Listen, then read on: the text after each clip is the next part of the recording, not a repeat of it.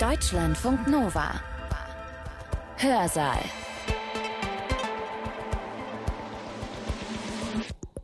Heute mit Katja Weber. Willkommen zu einem genauso düsteren wie wichtigen Hörsaal. Der Krieg in der Ukraine und die Folgen dieses Krieges sind entsetzlich. Verwüstete Städte, Ruinen, die bis vor kurzem noch Wohnhäuser waren, eingestürzte Brücken, ausgebrannte Autowracks am Straßenrand und die Leichen, getötete Zivilisten und Soldaten. So viel sinnloses Leid und so viel unüberschaubare Auswirkungen für die Menschen in der Ukraine, für die, die fliehen und die, die vertrieben werden und auch global. Über die Folgen des Krieges für die Wirtschaft, zum Beispiel für die Energieversorgung, ist schon ausführlich berichtet worden. Auch, dass dieser Krieg Lebensmittel verteuern wird und Hunger in der Welt verschlimmern kann, wissen wir. Was seltener berichtet wird und was im wahrsten Sinne des Wortes essentiell, also wesentlich ist für die Menschen, die in der Ukraine geblieben sind und für die, die vielleicht mal zurückkehren wollen, sind die Folgen des Krieges für die Umwelt. Also die Folgen für Lebensgrundlagen wie Wasser, Boden, Luft. Die Folgen für ein Leben nach dem Krieg. Das Völkerrecht verbietet umweltschädigende Kriege. Grundsätzlich ist es so, dass bewaffnete Konflikte immer Umweltfolgen haben. Sie hinterlassen unbewohnbare Regionen, brennende Wälder und Naturschutzgebiete, verschmutztes Grundwasser, verseuchte Böden Industrieanlagen, also zum Beispiel Chemiewerke, sind oft gezielte oder in Kauf genommene Ziele und sind häufig von Bombardierungen betroffen. Ein Beispiel dafür ist das Chemiewerk in der Nähe der umkämpften Stadt Sumy im Nordosten der Ukraine. Aus all diesen Gründen wird die landwirtschaftliche Fläche zu großen Teilen nicht bewirtschaftet bzw. es findet kein Export statt. Durch den Krieg verteuern sich also Weizenprodukte, Agrarprodukte wie Soja oder Sonnenblumenöl werden knapp. Eine menschgemachte Dystopie. Wie eingangs gesagt, das, was unsere Rednerin hier heute sehr nüchtern schildert, ist finster. Was bedeutet es, wenn Ackerfläche, wenn Ölraffinerien oder Industrieanlagen oder Treibstofflager in die Luft gejagt werden? Wenn, wie im Donbass seit 2014, Minen im Bergbau überflutet werden? Das erfahrt ihr hier in den nächsten knapp 40 Minuten. Sarah Flux ist zuständig für Fragen der Umwelt, Kreislaufwirtschaft und Nachhaltigkeit am Institut der deutschen Wirtschaft in Köln. Studiert hat sie Volkswirtschaftslehre und Politikwissenschaft, promoviert dann in Wirtschaftswissenschaften an der RWTH Aachen. In ihrem Vortrag erklärt sie, was das Völkerrecht zu kriegsbedingten Umweltschäden zu sagen hat. Laut Umweltkriegsübereinkommen der Vereinten Nationen sind Kriegsformen mit umweltverändernden Techniken, die zu langanhaltenden oder schweren Auswirkungen führen, verboten. 1976 hat die UN-Generalversammlung dieses Umweltkriegsübereinkommen verabschiedet, übrigens auf Anregung der Sowjetunion nach dem Vietnamkrieg. Heute umfasst dieses Übereinkommen 78 Vertragsparteien. Auch Russland und auch die Ukraine zählen dazu. Sarah Flux trägt in ihrem Vortrag akribisch zusammen, wo, wie und mit welchen Folgen dieses Übereinkommen gebrochen wird. Und das, was sie schildert, sind überaus komplexe, langfristige Folgen mit Konsequenzen weit über die Grenzen der Ukraine hinaus. Dabei geht es der Umweltökonomin nicht nur um die Invasion der russischen Armee, um deren Krieg gegen die Ukraine, sondern sie wirft auch Blicke auf die Folgen des Irakkriegs zum Beispiel oder die des Zweiten Weltkrieges. Und natürlich geht es ihr überhaupt nicht darum, das unmittelbare menschliche Leid durch ihre Ausführungen irgendwie zu relativieren, aber das führt sie gleich selbst nochmal aus. Ihren Vortrag hat sie am 29. März 2022 für uns, für euch im Hörsaal eingesprochen und ihr hört jetzt Sarah Flux und ihren Vortrag Wie Kriege die Umwelt schädigen.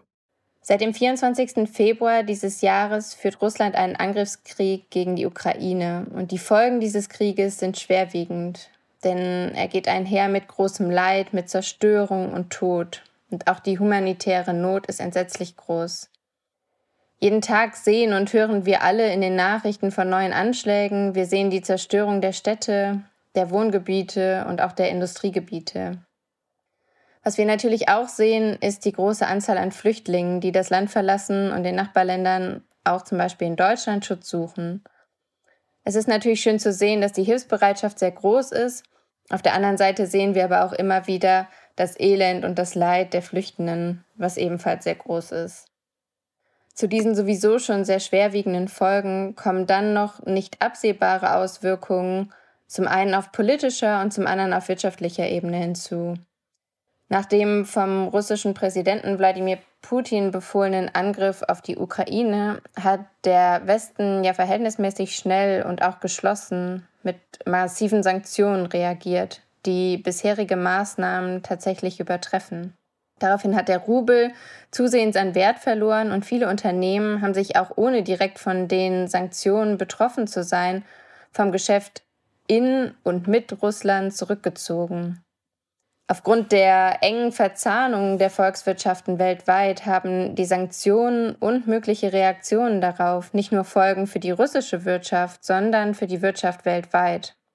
Die ganz konkreten Folgen des Krieges und explizit der Sanktionen für die globale Wirtschaft sind noch gar nicht abzuschätzen. Natürlich auch, weil niemand zum jetzigen Zeitpunkt absehen kann, welche Sanktionen noch folgen werden und wie lange der Krieg noch anhalten wird. Die kürzliche Ankündigung Putins für Gaslieferungen nur noch Rubel zu akzeptieren und dann die darauf folgende Ablehnung der G7-Staaten dieser Forderung haben sicherlich weitere wirtschaftliche Auswirkungen, die wir jetzt noch gar nicht kennen und noch gar nicht abschätzen können.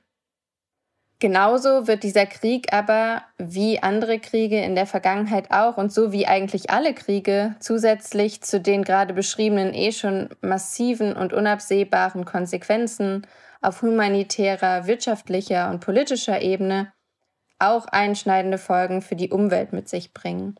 Und genau darum, um Umweltschäden von Kriegen und explizit Umweltschäden des Krieges in der Ukraine, soll es heute in meinem Vortrag gehen.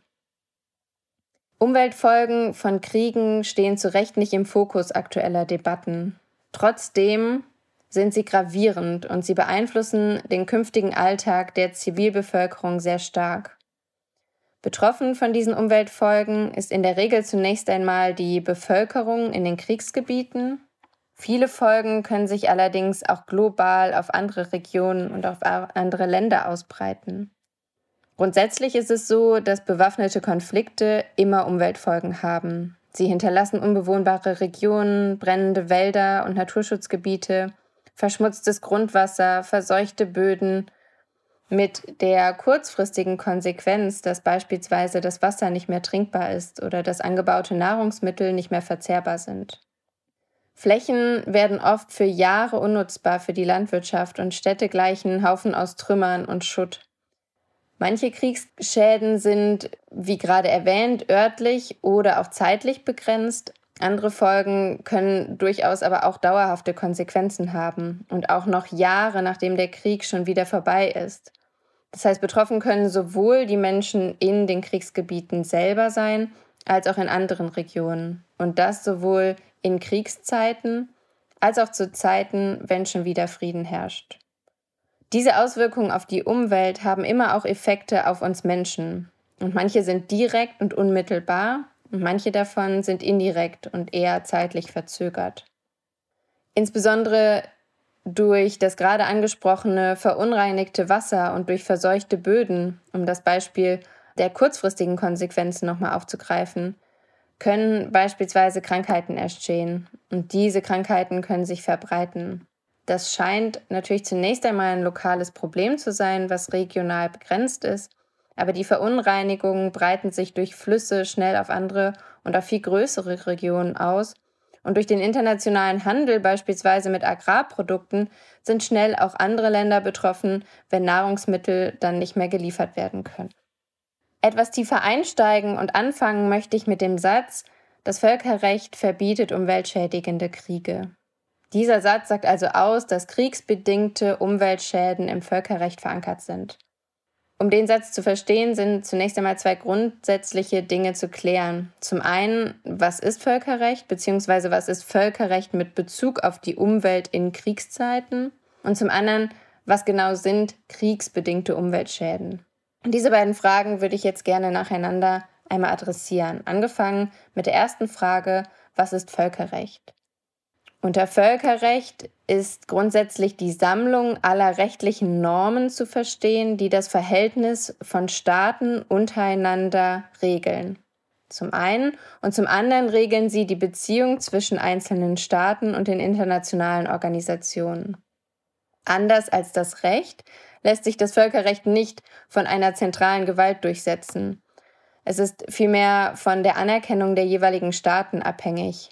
Also diese Anerkennung passiert in der Regel durch das Abschließen von Verträgen.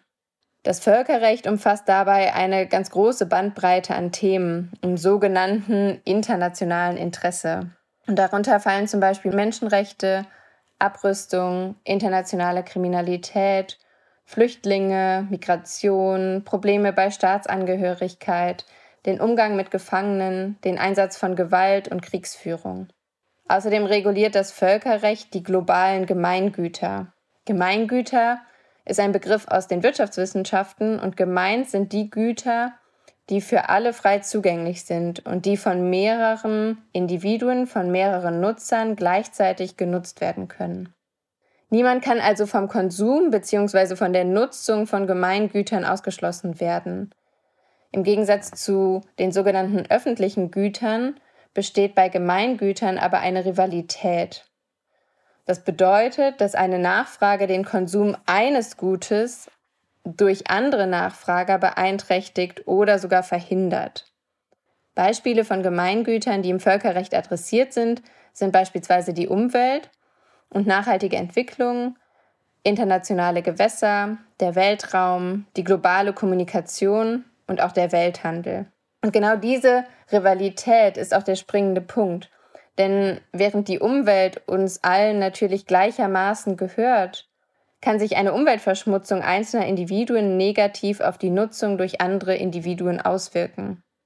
Also was heißt das? Beziehungsweise nochmal ganz einfach ausgedrückt, selbst wenn ich an einem Beispiel die Natur nicht zerstört habe, also selbst wenn ich den Wald nicht selber niedergebrannt habe, kann ich ihn aber nicht mehr zur Erholung oder für Spaziergänge nutzen.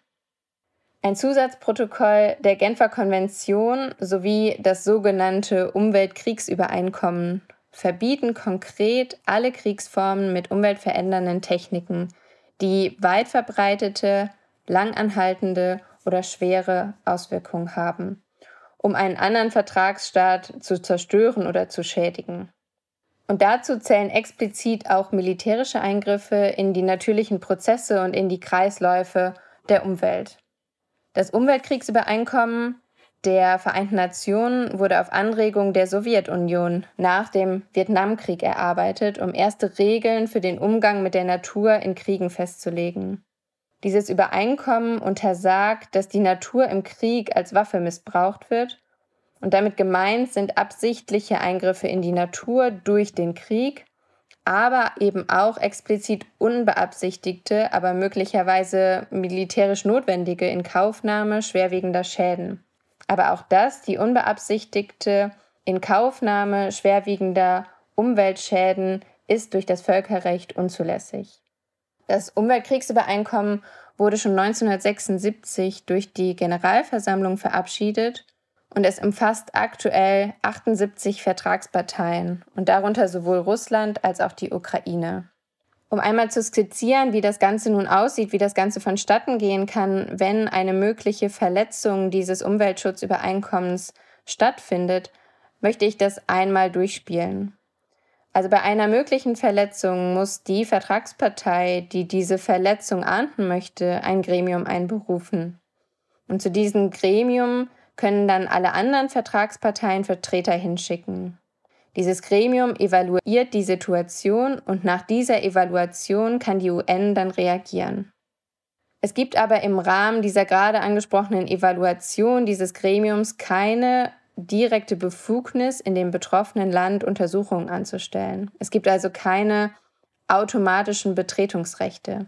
Am Beispiel der Ukraine, wenn jetzt also ein Vertragsstaat vermutet, dass dort durch Russland beispielsweise das Umweltkriegsübereinkommen verletzt wird, dann ist es nicht automatisch möglich, in die Ukraine zu gehen und die Ukraine zu betreten und dort Untersuchungen anzustellen, um zu evaluieren, ob tatsächlich eine Vertragsverletzung stattfindet.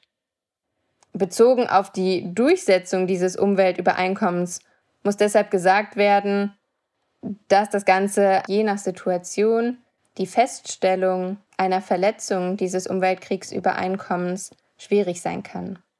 Bezogen auf die Durchsetzung des Übereinkommens muss gesagt werden, dass im UN-Sicherheitsrat die fünf Vetomächte, sprich die USA, China, Russland, Frankreich und Großbritannien, in der Lage sind, entsprechend ein Veto einzulegen.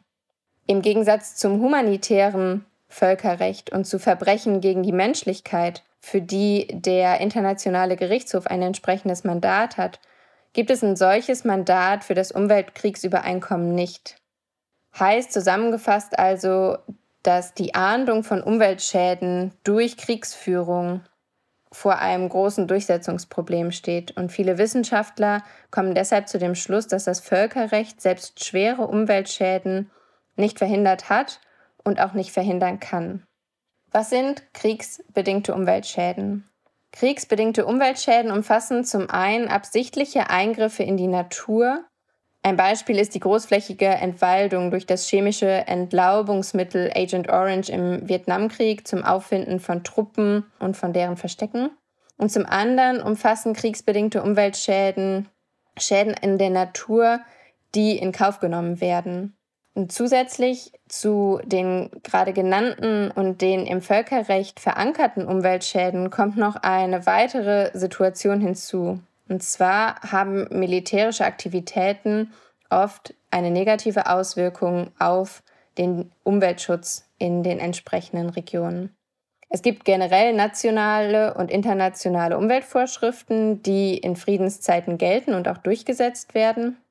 Während eines Krieges stellt sich allerdings die Frage, wie der Schutz der Umwelt am besten bzw. wie er überhaupt zu gewährleisten ist. In meinem Vortrag konzentriere ich mich allerdings auf direkte Umweltschäden und behandle weniger die Situation, dass der aktive Umwelt- und Artenschutz in Kriegszeiten leidet, da er keine Priorität hat und welche Folgen das wiederum haben kann. Wichtig war mir an dieser Stelle nur festzuhalten, dass das eben ein weiteres Problem ist, beziehungsweise eine weitere Konsequenz, die Kriege mit sich bringen und die sich auch auf die Umwelt auswirken. Laut Umweltbundesamt ist es wichtig zu klären, ob und wie aus ökologischer Perspektive insbesondere die besonders wertvollen Gebiete geschützt werden können und welche Maßnahmen zur Schadensbegrenzung auch schon im Vorfeld von bewaffneten Konflikten ergriffen werden können, um Schäden zumindest zu begrenzen. Auch wenn man natürlich dann in den bewaffneten Konflikten eine sehr geringe Kontrolle nur darüber hat, wie und was getroffen wird und was Ziele von möglichen Anschlägen und Bombardierungen sein kann. Wenn es zu Umweltbeeinträchtigungen infolge militärischer Aktivitäten kommt, stellt sich die Frage, wie dann eine Schadensbeseitigung erfolgen soll und welche Kosten von wem getragen werden müssen. Um diese Frage beantworten zu können, ist erstmal ein Überblick über mögliche Schäden, die durch Kriege entstehen können, wichtig. Ich habe jetzt also zunächst einmal eine grobe Definition von kriegsbedingten Umweltschäden skizziert und möchte jetzt anhand verschiedener Beispiele einmal aufzeigen, welche das konkret sein können. Denn es ist so, dass Umweltschäden durch Kriege sehr vielfältig sind. Sie verwüsten oder zerstören Städte, also Industrie- und Wohngebiete und auch öffentliche Gebäude oder sie zerstören Landschaften, also Wälder, Naturschutzgebiete und auch landwirtschaftlich genutzte Flächen. Gehen wir diese Punkte einmal durch und schauen wir uns zunächst einmal die Industriegebiete an. Industrieanlagen, also zum Beispiel Chemiewerke, sind oft gezielte oder in Kauf genommene Ziele und sind häufig von Bombardierungen betroffen. Ein Beispiel dafür ist das Chemiewerk in der Nähe der umkämpften Stadt Sumi im Nordosten der Ukraine. Dort trat laut Behörden Ammoniak aus, nachdem das Werk und auch ein Tank des Werkes beschossen wurden. Und Ammoniak ist ein hochgiftiges Gas. In Mariupol, der stark bombardierten und belagerten Hafen- und Universitätsstadt am Asowschen Meer im Südosten der Ukraine, wurde eine Stahlfabrik getroffen. Neben all dem menschlichen Leid, von dem man in dieser Stadt hört, scheint das nebensächlich. Durch die Beschädigung An dieser Stahlfabrik können allerdings giftige Stoffe in den sowieso schon schädlichen Ausstoß geraten. Und das treibt nicht nur die Luftverschmutzung weiter in die Höhe, sondern wird auch zu einer Gefahr für die Menschen, die diese Luft einatmen. Außerdem können giftige Schwermetalle in den Boden gelangen. Die konkreten Folgen sind je nach Anlagenart und Größe natürlich unterschiedlich schwerwiegend. Insbesondere im Fall der Ukraine ist natürlich auch ein Blick auf Atomkraftwerke relevant. Die Übernahme der Anlage in Tschernobyl durch Russlands Militär hat nicht nur in der Ukraine, sondern auch in Europa sofort Besorgnis ausgelöst. Diese Übernahme geschah tatsächlich schon Ende Februar, also unmittelbar nach Kriegsbeginn. Das Kernkraftwerk in Tschernobyl liegt im Norden der Ukraine an der Grenze zu Belarus und ist natürlich stillgelegt. Trotzdem war der russische Angriff eine große Gefahr. Und zwar hatte die internationale Atombehörde Anfang März keine Verbindung mehr zu den Überwachungsgeräten der Atomruine, da durch die Bombardierung die Stromversorgung zerstört wurde. Das ehemalige Atomkraftwerk war also von der Stromversorgung getrennt. Und Strom wird in stillgelegten Atomkraftwerken zur Kühlung gebraucht und es musste auf Notstromgeneratoren zurückgegriffen werden, um die Kühlung aufrechtzuerhalten. Und die Sorge um den Austritt radioaktiver Stoffe war entsprechend groß. Insbesondere natürlich auch, weil sich genau dort das bisher schwerste Atomunglück abgespielt hat. Und auch wenn die Stromleitungen inzwischen wohl wieder repariert sind, bleibt natürlich die Sorge und die Unsicherheit möglicher weiterer Zerstörungen mit Konsequenzen für Menschen und für die Umwelt weiterhin bestehen. In den Nachrichten sehen wir auch immer wieder Bilder von zerstörten Wohngebieten in verschiedenen Orten der Ukraine. Auch dort atmen die Menschen, die sich, durch, die sich, die sich dort aufhalten, Luft ein, die durch Chemikalien im Beton und teilweise durch mögliches Asbest in den niedergebrannten Gebäuden schädlich ist. Asbest sind natürlich vorkommende Minerale, die aber giftig und krebserregend sein können, wenn sie in feine Fasern zerteilt werden und mit der Luft beim Atmen in die Lunge kommen. Bei einer Bombardierung von Gebäuden ist genau das die Gefahr, dass das Asbest in die Luft gelangt und man theoretisch gute Filter und Masken bräuchte, damit man diese Stoffe nicht einatmet und Menschen davor schützt.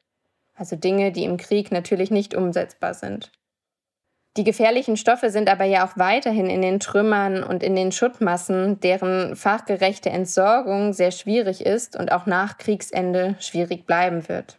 Die Belastung der Luft ist also kein Problem von wenigen Tagen oder Wochen, sondern ist viel langfristiger und sie ist auch nicht lokal auf die zerstörte Region beschränkt, sondern kann sich unter bestimmten Wetterbedingungen, sprich Wind, auch weiter ausbreiten. Giftige Luft wirkt wiederum negativ auf die Immunabwehr, weshalb sich Infektionen, hier ist das Beispiel des Coronavirus zu nennen, schneller verbreiten können und sich natürlich auch negativ auf die Lebenserwartung auswirken können. Die schnellere Verbreitung von Corona ist unabhängig von den Umweltfolgen ein ernstzunehmendes Thema, da Abstand halten etc. in diesen Zeiten natürlich nicht möglich ist. Die Weltgesundheitsorganisation hat schon vor einer schnelleren Ausbreitung des Virus aufgrund des Krieges in den entsprechenden Gebieten gewarnt. Laut Bayerischem Landesamt für Umwelt beginnt die Schadstoffabscheidung dann, wenn der Brandrauch abkühlt.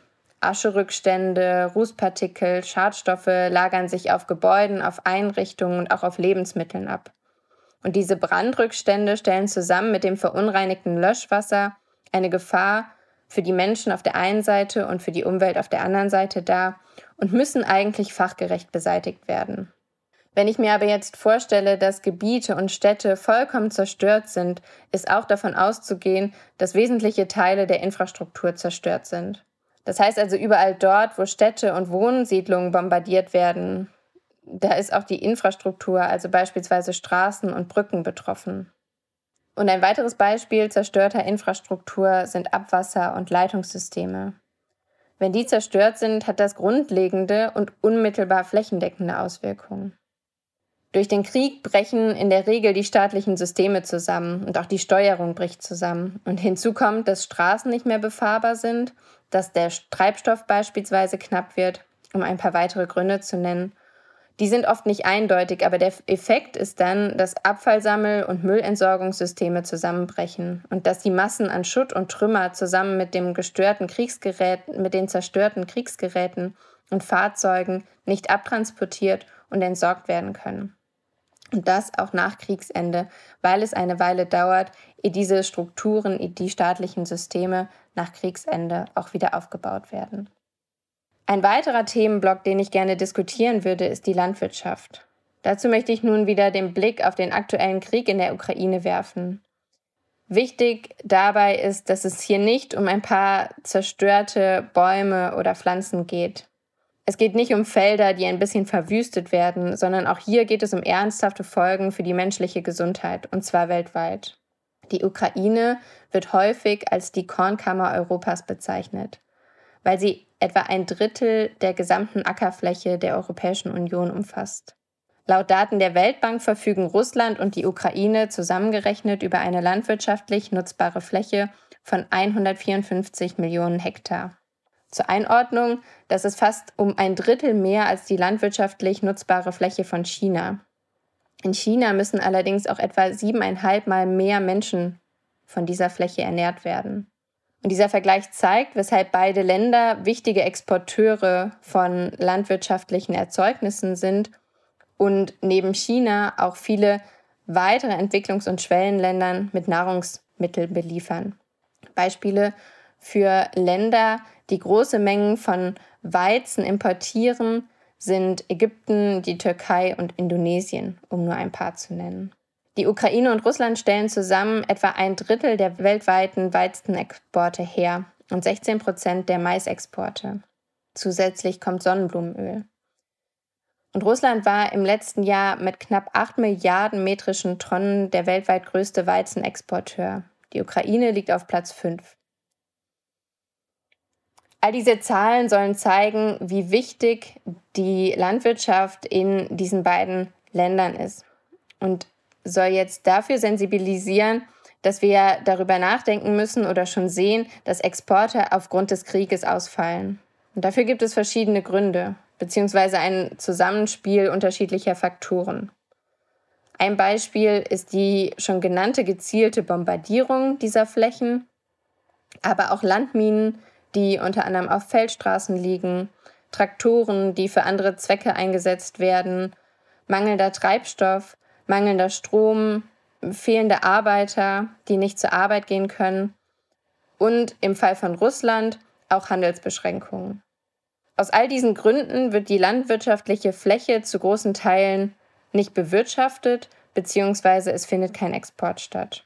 Auf die Folge von Schadstoffen aus Bomben und anderen Waffen oder von Landminen, die das Grundwasser verunreinigen und Böden verseuchen, möchte ich gleich eingehen. Zunächst einmal möchte ich die Konsequenzen durchspielen, dass Exporte ausfallen und für die nächsten Jahre nicht planbar sind. Das führt in der Regel zu einer Angst vor Verknappung, also vor zu wenig dieser Güter auf dem Markt. Und wenn das Angebot auf dem Markt sinkt, dann steigen die Preise. Durch den Krieg verteuern sich also Weizenprodukte, Agrarprodukte wie Soja oder Sonnenblumenöl werden knapp und das Welternährungsprogramm der Vereinten Nationen warnt vor schwerwiegenden Folgen des Ukraine-Krieges für die weltweite Lebensmittelversorgung, insbesondere in Krisengebieten. Diese Exporte gehen nämlich hauptsächlich in Länder in Nordafrika und dem Mittleren Osten. Und eine Nahrungsmittelknappheit wiederum kann die politische Stabilität in den Regionen, die importieren, gefährden. Viele der genannten Länder importieren teilweise mehr als die Hälfte ihres Weizenbedarfs aus Osteuropa. Und die Marktpreise sind durch Corona und auch durch klimabedingte Wetterextreme eh schon sehr angespannt. Die Konsequenz in Europa ist eine Diskussion über die Ausweitung der landwirtschaftlichen Produktion. Die Europäische Union plant also den Green Deal teilweise auszusetzen und möchte Landwirten erlauben, Flächen zu nutzen, die eigentlich für den Artenschutz genutzt werden sollen, also die eigentlich stillgelegt sind. Das wiederum geht einher mit möglichen Verlusten an Pflanzen, Mikroorganismen und Tieren, also letztlich der Grundlage für gesunde und funktionierende Ökosysteme. Die Frage, die also hier im Raum steht, ist, kann Deutschland kann Europa eine strengere Klimapolitik verfolgen und Artenschutz betreiben, wenn ein Krieg in Europa herrscht, der die Versorgung bedroht? Die Antwort auf diese vielleicht etwas zugespitzte Frage scheint zunächst offensichtlich, aber sie ist komplex und sie darf nicht zu kurzfristig beantwortet werden. Die Konsequenzen davon, wenn wir uns unsere eigene Grundlage für funktionierende Landwirtschaft nehmen und Ökosysteme zerstören, ist zum einen real und zum anderen sehr groß. Inwieweit hier im konkreten Fall die Gefahr besteht, möchte ich an dieser Stelle gar nicht beurteilen. An dieser Stelle möchte ich auch keine Diskussion über biologische Landwirtschaft führen, sondern nur beispielhaft aufzeigen, welche Konsequenzen bestimmte Handlungen und Reaktionen darauf haben können und dafür sensibilisieren, dass Fragen, die sich im Zusammenhang mit dem Krieg und dessen Folgen stellen, häufig sehr komplex sind und dass die Reaktionskette der Folgen häufig sehr lang ist. Nach diesem Exkurs in die Landwirtschaft nun zurück zu direkten Folgen von Kriegen und den Konsequenzen für Wasser und Böden. In der Ostukraine haben die Kämpfe seit 2014 die ohnehin schon prekäre ökologische Situation weiter verschärft. Durch die Überflutung von Minen, in denen seit dem Konflikt die Arbeit ruht, wurde das Wasser in der gesamten Region kontaminiert. Der Donbass, also die Region im Osten der Ukraine, war vor Beginn des Krieges in 2014 das größte industrielle Zentrum der Ukraine. Es ist eine rohstoffreiche Region und ein sehr wichtiger Standort der Kohleproduktion. Es gibt dort über 200 Kohlebergwerke in dieser Region, von denen allerdings die meisten stillgelegt sind. Viele dieser Bergwerke wurden sogar schon nach dem Zerfall der Sowjetunion stillgelegt. Und seit Beginn des Krieges vor acht Jahren ruht in vielen Minen aber die Arbeit. Nun ist es so, dass aus stillgelegten Bergwerken Wasser aus den Schächten und aus den Stollen unter der Erde abgepumpt werden muss, damit sie nicht vom Grundwasser überflutet werden. Bei einer Überflutung kann nämlich das Grundwasser durch Schwermetalle verunreinigt werden. Und dieses verunreinigte Wasser kann die Böden verseuchen und erheblich negative Folgen für die Landwirtschaft haben. Der Fluss Siversky Donetsk und seine Nebenflüsse liefern 80 bis 85 Prozent des von dem wichtigsten Wasserversorgers der Region verwendeten Wassers. Daran sehen wir also, wie wichtig ein sauberes Wasser auch als Trinkwasser für diese Region ist. Neben fehlenden Trinkwasserquellen sind Infektionen in den betroffenen Gebieten aber eine weitere Folge. Aber auch Absenkung von Böden und die dadurch zerstörten Häuser, Infrastruktur, Straßen, Brücken, aber auch die Freisetzung von Methangasen sind mögliche Folgen. Aufgrund dieses Zusammenspiels befürchten viele Experten, dass der Donbass in Zukunft unbewohnbar sein wird. Und der Grund dafür ist eine Umweltkatastrophe, die durch unprofessionell stillgelegte Bergwerke durch den Krieg entstanden ist. Auch durch Öl können Böden verseucht werden. Angriffe auf Raffinerien können beispielsweise zur Folge haben, dass Öl in den Boden gelangt. Das hat der Krieg in Syrien gezeigt. Zwar befinden sich große Raffinerien oft außerhalb dicht besiedelter Gebiete, doch das Öl wird häufig in Flüssen weitertransportiert. Im Irakkrieg 1991 wurden hunderte Ölquellen in Kuwait in Brand gesetzt, um den Vormarsch von gegnerischen Truppen zu stoppen. Und auch dort hatte das Ganze sehr schwere Konsequenzen für die Umwelt. Die Rauchwolken waren über mehrere Wochen in der Region zu sehen und Berichten zufolge war die Rauchwolke sogar 1000 Kilometer lang und 400 Kilometer breit. Sie wurde tatsächlich als Bedrohung für das weltweite Klima angesehen. Und zudem wurden in diesem Krieg noch knapp zwei Millionen Tonnen Rohöl direkt in den Persischen Golf geleitet. Zum einen das Beispiel der Rauchwolke zeigt, dass auch der CO2-Ausstoß in Kriegen nicht zu unterschätzen ist. Ein interessantes weiteres Beispiel, was neben den bisher aufgezeigten Beispielen eher nachrangig wirkt, ist der Treibstoffverbrauch von Kriegsfahrzeugen. Also insbesondere Kriegsfahrzeuge wie Panzer verbrauchen riesige Mengen Treibstoff und stoßen auch entsprechend viel CO2 aus. Ein russischer T-72-Panzer beispielsweise benötigt 250 Liter pro 100 Kilometer auf befestigten Straßen. Im Gelände ist das noch deutlich mehr.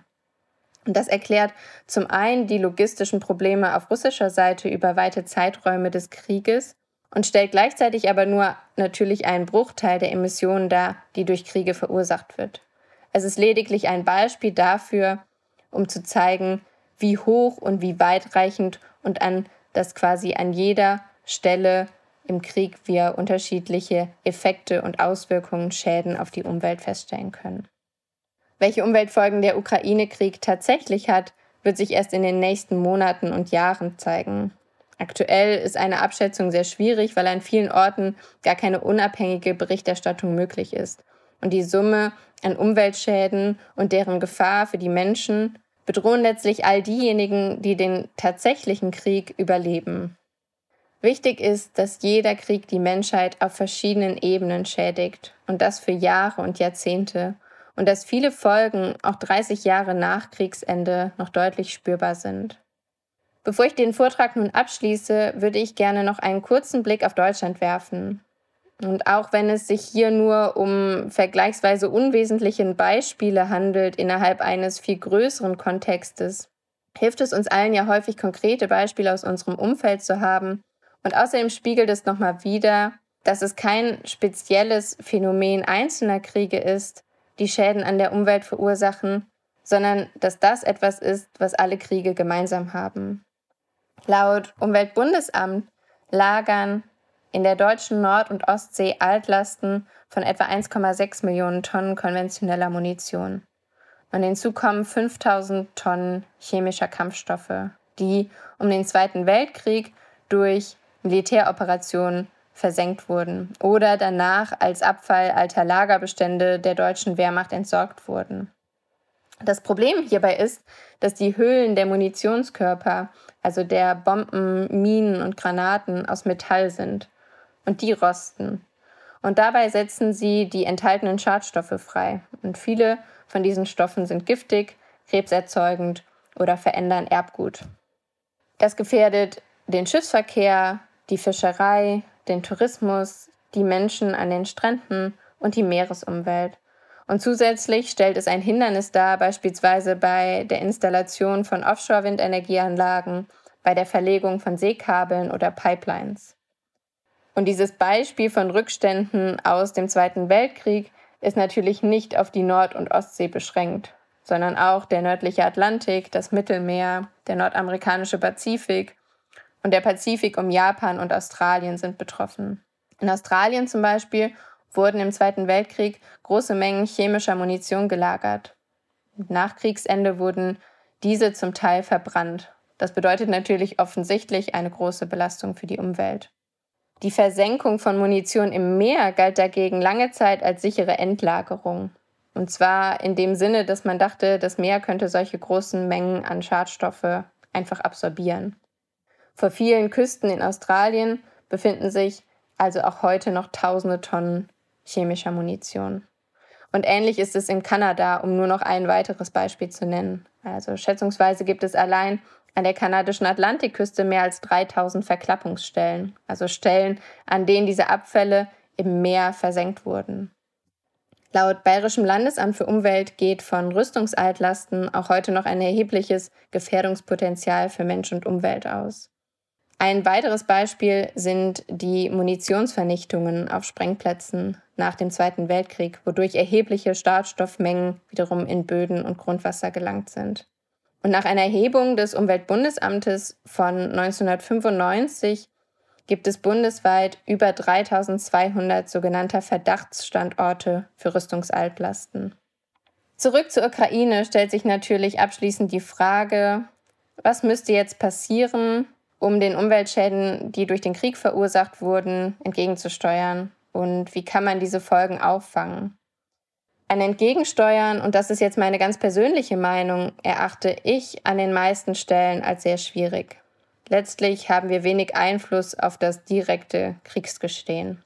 Natürlich macht es trotzdem Sinn, im Vorfeld sich die Frage zu stellen, was könnten wir vielleicht tun, um mögliche Einflüsse auf die Umwelt, um mögliche Schäden an der Umwelt und damit auch an uns Menschen zu umgehen, zu verhindern. Aber genau aus dem Grund, dass wir vielleicht nicht gegen alles entgegensteuern können, ist es umso wichtiger, dass es eine wirklich langfristige und internationale Unterstützung gibt. Und dass der Wiederaufbau nicht nur wirtschaftlich ist, sondern auch die ökologische Perspektive mit einbezieht. Generell wurde eine langfristige Unterstützung auch auf unterschiedlichen Ebenen bereits angekündigt, auch von der Bundesregierung. Wichtig ist nochmal, dass auch die ökologische Perspektive mitgedacht wird. Denn nur dann können wir dafür sorgen, dass wir auch unsere Lebensgrundlage auch nachhaltig wieder aufbauen. Außerdem kann durch eine stärkere Verankerung im Völkerrecht und einer wirklichen Möglichkeit, auch Verstöße zu ahnden, das Thema Umweltzerstörung durch Kriege mehr Aufmerksamkeit bekommen. Und auch hier ist es wichtig, dass diejenigen, die die Umwelt mutwillig zerstören oder eine Zerstörung der Umwelt durch Kriege in Kauf nehmen, dafür geahndet werden können. Was ich also damit sagen möchte, ist, dass die Unterstützung und die Anteilnahme nach Kriegsende nicht aufhören darf. Denn oft, und das müssen wir uns bewusst machen, braucht es nicht nur Jahre, sondern Jahrzehnte, bis sich die Natur und damit die Lebensgrundlage von uns Menschen erholt hat. Die Umweltökonomin Sarah Flux und ihr Vortrag Wie Kriege die Umwelt schädigen. Sie hat ihn für den Hörsaal konzipiert und am 29. März 2022 für uns, für euch eingesprochen. Ich muss sagen, mir war klar, dass dieser Krieg und das Krieg allgemein Lebensgrundlagen zerstört, aber in dieser Vielschichtigkeit und Komplexität habe ich mir das noch nicht vor Augen geführt bislang. Ich bin Katja Weber. Ich danke für euer Interesse an diesem wichtigen Thema. Bis bald. Deutschlandfunk Nova. Hörsaal. Jeden Sonntag neu auf deutschlandfunknova.de und überall, wo es Podcasts gibt. Deine Podcasts.